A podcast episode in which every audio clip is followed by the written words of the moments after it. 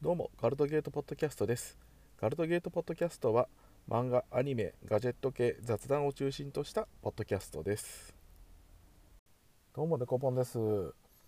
いや最近アニメがですね結構あの作画崩壊がひどくてまあコロナウイルスの影響なんだろうなっていうのがですね安易に想像できるのがちょっと悲しいところですね。あのー、まだまぎ外伝の方もなんかおおこれはひどいっていうもう明らかになんか作画が落ちてるので。いやーもう早くコロナ収束してくんないかなっていうのがですね。まあ本音としてあります。いやーまだまあまあまあ外伝の方もまあひどかったけど。うーん。ああと恋するアステロイドも大惨事だったですね。うん。まあ安定してるのもあるんですけどね、まあランウェイに笑って、まあもともとそんな作画がいいわけでは正直ないなとは思ってたんですけど、ランウェイに笑ってはそんなに崩れてないなって思うし、要所要所はですね、ちゃんと締めてる作画だったので、いいなというのと、なんかまあ、いろんな意味でぶれないなっていうのが、一族レビュアーズ。あれはなんか、うん、作画がすごい安定してて、まあ、これ、まあまあ、そのどこでやってるかによるんでしょうけどね、なんかコロナの影響を全然受けてないなっていう感じで、大変好感を持っております個人的に、まあ、好感を持ってるって言い方もあれなんだろうけど。いやあとまあまあそろそろアニメの方もですねまあ今期がどんどん終わろうとしているのでまあ来期ですね。結構来期個人的には結構楽しみにしてるのがあってまああのー、堤防堤防物理日誌とかですね。個人的にあれは結構一押しでなぜかあのー九州が舞台なんだけどなんか九州の地名をなんか隠隠そうとはしてないけどなんか熊本県とか五島列島の感じが違うからですね。まあどうなんだろうなというのがですね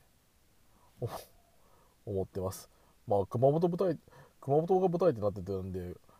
ちょっとそこは驚きましたね。原作がですね結構なんかああなんか松浦とかそこら辺かなっていう感じだったんで松浦鉄道出てましたしね。あれあれ松浦鉄道なかったのかっていうなんか三角線がどっからだったのかっていうのがですね、まあ、結構そこがちょっと驚きだったポイントです個人的に。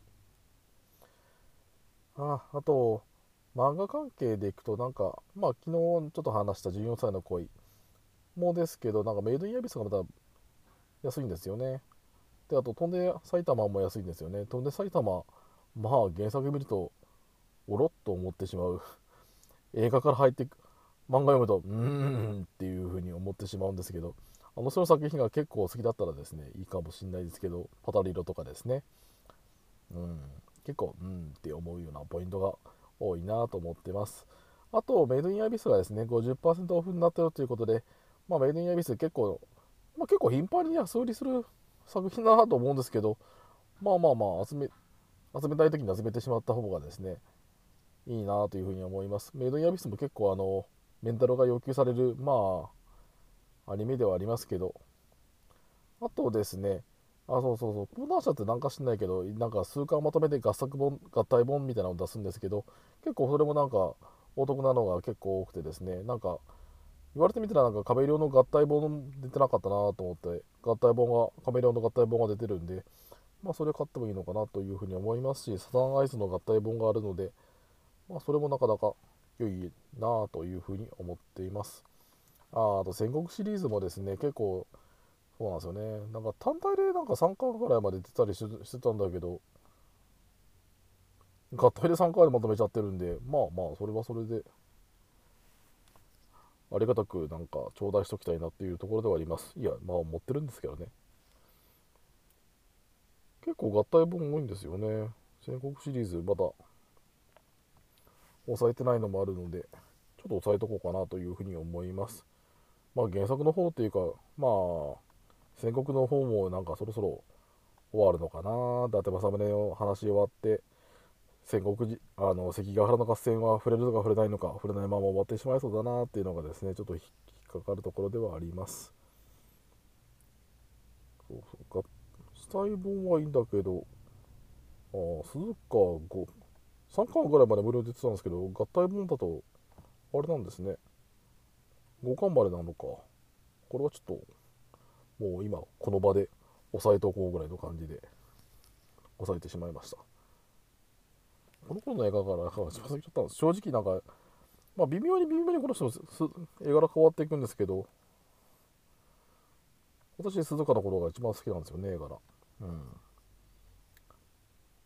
まあ女神様も結構なんか合体本ではいいんですけどなんか初期の 絵柄が好きな人がいるのかっていう問題はありますけどまあ押さえといてもいいんじゃないでしょうか。今日はそんなとこです。そろそろ終わりの時間になります。今回もガルドゲートポッドキャストを聞いていただきありがとうございました。何かフィードバック等ありましたらブログのコメント等に残していただけると助かります。ではまた次回機会がありましたらよろしくお願いします。それでは。